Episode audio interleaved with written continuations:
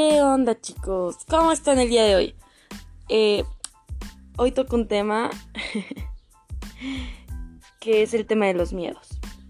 Entonces, mi nombre es Alicia Rodríguez y comenzamos.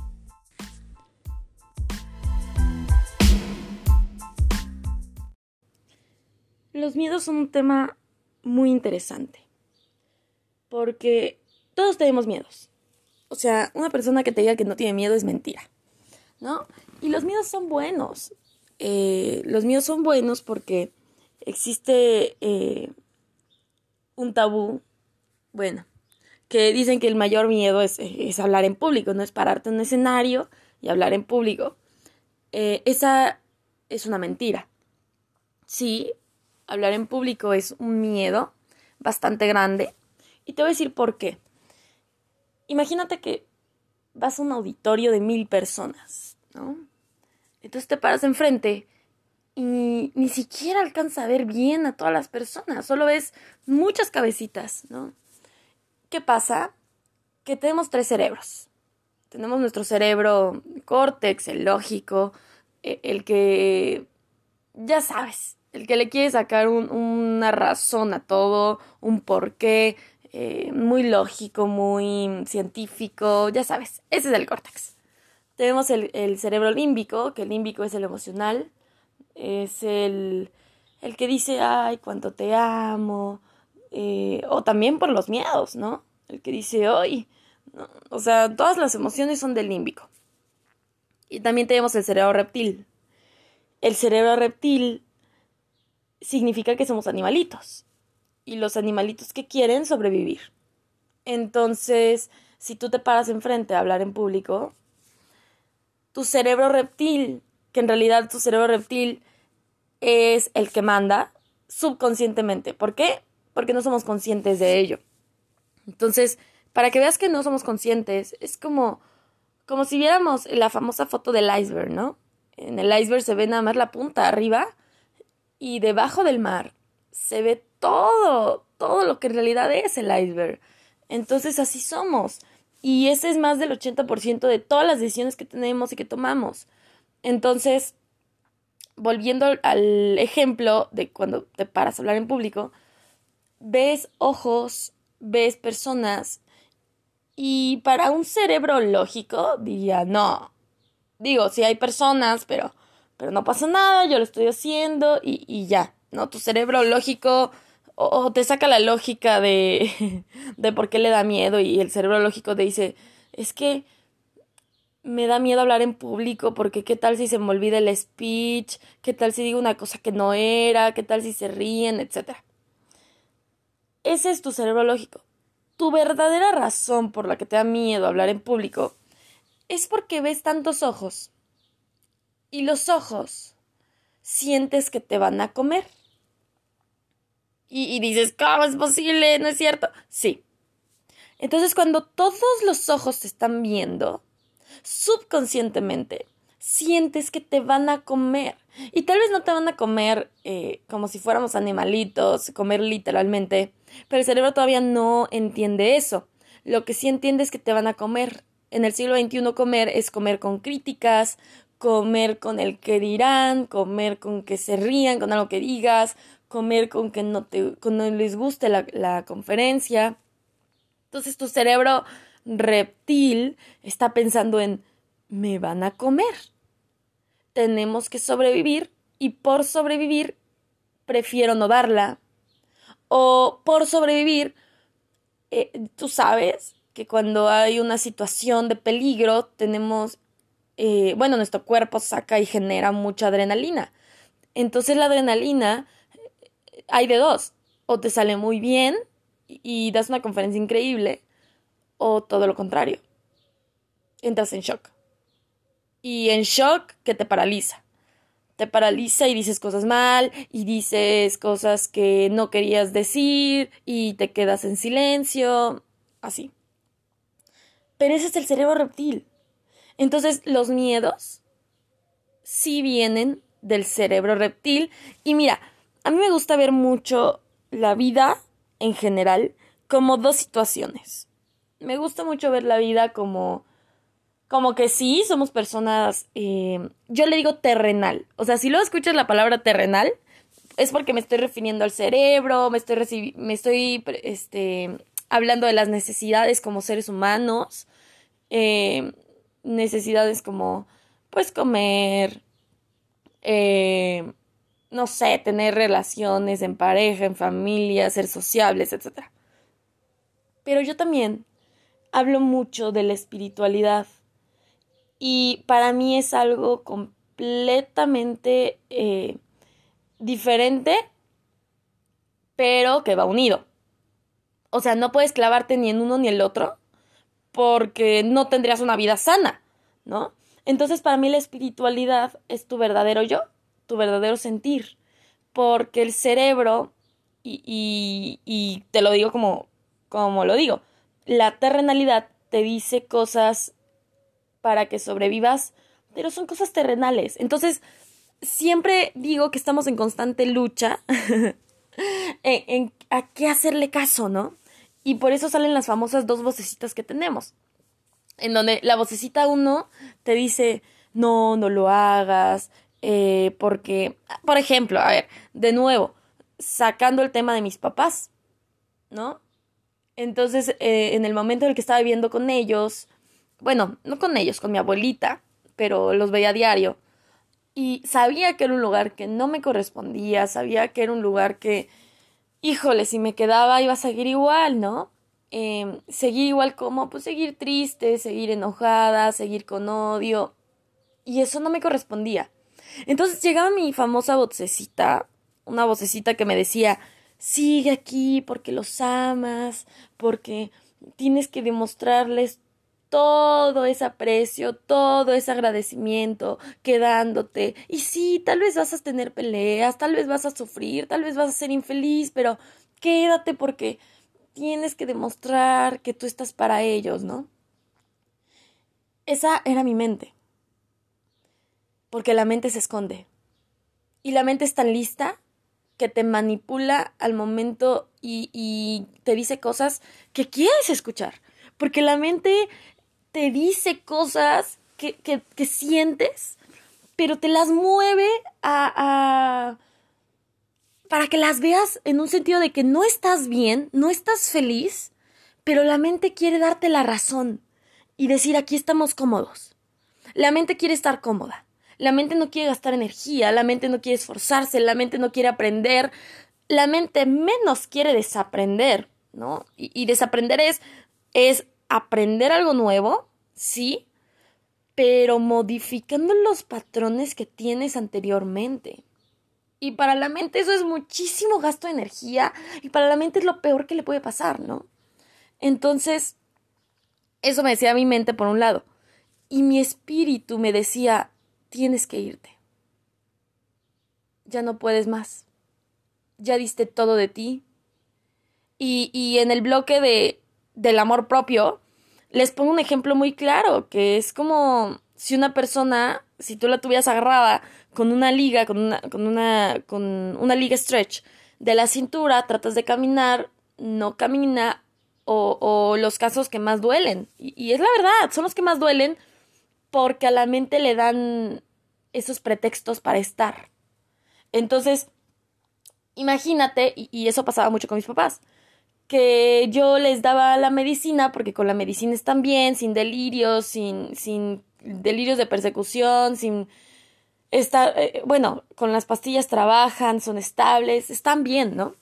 Entonces, cada que me decían que sí, que sí se la tomaban, para mi mente era un pretexto perfecto para decir, ya ves, te tienes que quedar, porque tú los estás ayudando. Te tienes que quedar porque de verdad funciona lo que estás haciendo. Y la mente es muy lista. La mente sabe, como les dije en el podcast del amor, que la energía más fuerte es el amor. Entonces cuando tú le metes mente, o sea, le metes esa razón de que ya se están esforzando, y después le metes amor y dices, no, y, es que los amas y por eso te quedas, pues la mente está conforme. Y el espíritu, cuando tú hablas de amor, dice, ok, sí es cierto, estamos bien pero más al fondo. No solamente la capa superficial, más al fondo sabes lo que de verdad sientes. Y sabes que, que no van a cambiar. ¿No? Y, y vamos a tener un podcast específico del cambio, porque en realidad el cambio no existe, ¿no? Pero después lo vamos a ver más a profundidad. Entonces, viene el momento decisivo en el que sí ves que esa persona da un paso y, y, después ya no da, o da después de dos o tres días y, y, sigue dando tres pasos y después ya no da. Entonces es una, es una confusión enorme, ¿no? Es una confusión en donde dices, entonces lo que estoy haciendo está bien, está mal, lo que estoy haciendo es por amor o por miedo o sea, estoy aquí porque quiero estar o estoy aquí porque mi mente no quiere cambiar y porque mi mente no quiere gastar energía y entras en un dilema. Y te lo digo yo como como relación de familia, ¿no? Y mi vivencia, pero pasa también mucho con las parejas. Entonces pasa mucho con las parejas en donde también me pasó que, que quería cambiar, entre comillas, a una persona y decía, sí, es que cada que está conmigo es diferente y, sí podemos. Y mira, aquí viene el golpe de realidad.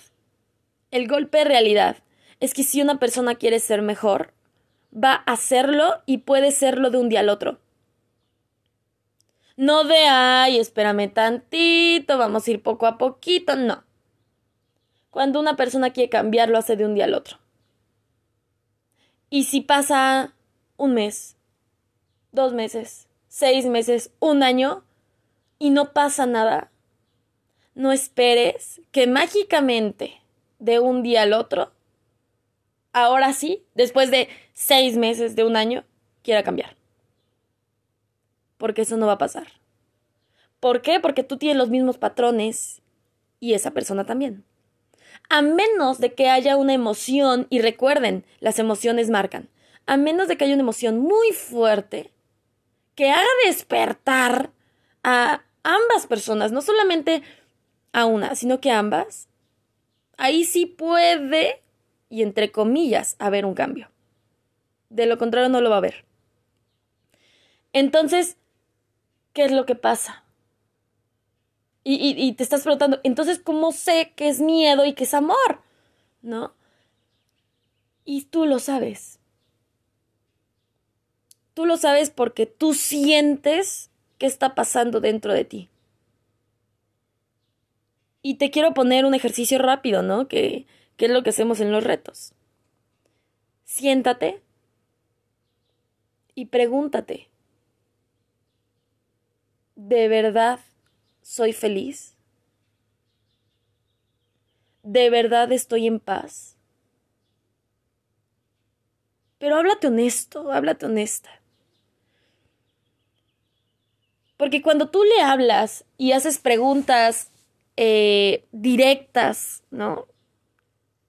A, a, ti, si te haces preguntas directas al corazón, porque en realidad el corazón sí tiene neuronas, en realidad el corazón sí piensa, en realidad por amor sí te puedes morir, eh, sí hay casos que se parte el corazón literalmente. Entonces cuando tú le hablas al corazón, que en realidad es el espíritu, ahí es cuando sale tu verdad, pero honesta. Entonces, si tú honestamente dices no, honestamente dices, ya me cansé, honestamente dices, ya no puedo más, está bien.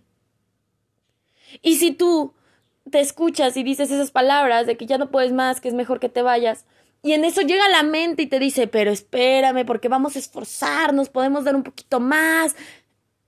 No, tú ya sabes qué sientes. Y el espíritu es sin filtros. No.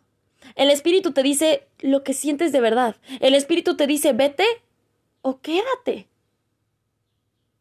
Y el espíritu te dice cosas tan, tan reales que te duele, ¿no? que te duele porque te estás quitando todas esas máscaras que tienes, te estás quitando todos esos miedos y está saliendo tu yo real. Entonces, sí duele. Es ese gran maestro que, que le da consejos a tus amigos, ¿no? Pero solamente tú sabes esa respuesta. Entonces, así como yo he preguntado en retos, en, en conferencias, que si se sienten plenos y en paz, te voy a decir algo muy interesante. Que la mente te puede decir mil y un cosas, te puede decir mil y un pretextos, pero el espíritu siempre va a ser más fuerte. Y aunque tú por fuera y en palabras digas, sí, sí me siento bien, me siento en paz, tu espíritu, tu verdadero yo, tu verdadera esencia, va a decir otra cosa. Por eso es que cuando yo decía que estaba bien, que estaba en paz, llegaba con mis amigos y me decían, te falta algo por sanar. Y es que no es casualidad. No es casualidad que alguien te diga que tienes que sanar aún más. ¿Por qué? Porque tu alma, tu espíritu te lo está gritando y se lo está gritando a todos. ¿Para qué? Para que si tu mente hay veces que es más fuerte, tu espíritu lo hable y alguien se apiade de nosotros y nos diga tienes que sanar. Porque sí necesitamos escuchar eso. Necesitamos que alguien nos diga que tenemos que sanar porque la mente te pone pretextos y la mente tiene miedos. Y para la mente es más fácil seguir. Y, y, te voy a decir algo, para la mente es más fácil seguir en un ambiente que ya conoce sea un ambiente de pelea, sea un ambiente de engaño, sea un ambiente de lo que sea, pero que ya lo conoce. Para la mente es más fácil eso que salirse a lo desconocido. Para la mente. Porque el espíritu te dice salte. El espíritu te dice muévete. Entonces ahora pregúntate qué quieres hacer. Porque eres demasiado consciente demasiado. Porque no es pretexto y de decir es que, eh, y, vamos a hablarlo sin, sin filtros, no es pretexto decir que Buda, ¿no? Que Gandhi eran sabios, sí. Y son seres ascendidos, sí. Pero todos podemos llegar a eso, a esa iluminación. Entonces no le eches la culpa a, a Gandhi, a, a Dios, ¿no? De decir es que Dios lo hizo porque es, porque es sabio, porque no. Es que Dios está dentro de ti. Y tal vez yo ya no le digo Dios porque a mi mente le vienen patrones dolorosos. Yo le digo universo. Pero eso también está dentro de ti, de mí y de todos. Entonces no le eches la culpa y no digas, es que estas personas son seres ascendidos y por eso tienen más conciencia. No es cierto. La conciencia está dentro de todos. La verdad está dentro de todos. Cuando tú vas y le pides consejos a los demás, es porque tu espíritu está gritando que te digan la verdad. Y tal vez una persona te la dice de una forma y otra de otra y otra de otra, pero estás gritando que te ayuden. Porque tu mente se está apoderando de ti y ya no quieres eso, por eso pides consejos. Entonces, ¿qué quieres hacer? Y te voy a decir algo. vamos, a, vamos a desmentir el miedo. El miedo más grande. El miedo número uno que todos tenemos, sin excepción. O sea, porque se me acercan personas y me dicen, no, yo ya no lo tengo, no es cierto. Es mentira. Porque si no, yo hubiera superado ese miedo y ahorita te diría cómo estarías, ¿no? Entonces el miedo más grande es el miedo a la muerte. ¿Vale? El miedo más grande es el miedo a la muerte. Entonces cuando tú no es que lo superes, porque si ya lo hubieras superado ya no estarías vivo, ¿no? Entonces, cuando no tienes miedo, pues haces cosas extremas y así. Pero cuando ya no tienes miedo a la muerte, no te da miedo atravesarte en la calle y que te atropellen y que mueras. No te da miedo ir a un edificio en el rascacielos y aventarte. No te da miedo porque ya no tienes miedo a la muerte. Entonces está bien tener miedo. O sea, está bien. O sea, qué bonito es decir tengo miedo. ¿Por qué? Pues porque sigo vivo. Así de fácil. Entonces, cuando aceptas que el miedo más grande sea la muerte, también aceptas que te puedes ayudar de él. Pero espera el siguiente podcast para saber cómo apalancarte del miedo a la muerte. Y mañana nos vemos con el podcast de la de la pasión. Mañana nos vemos para hacer de nuestra pasión nuestra realidad. Bye chicos, se cuidan y a seguir creciendo porque en realidad tú ya sabes tu mayor verdad. Bye.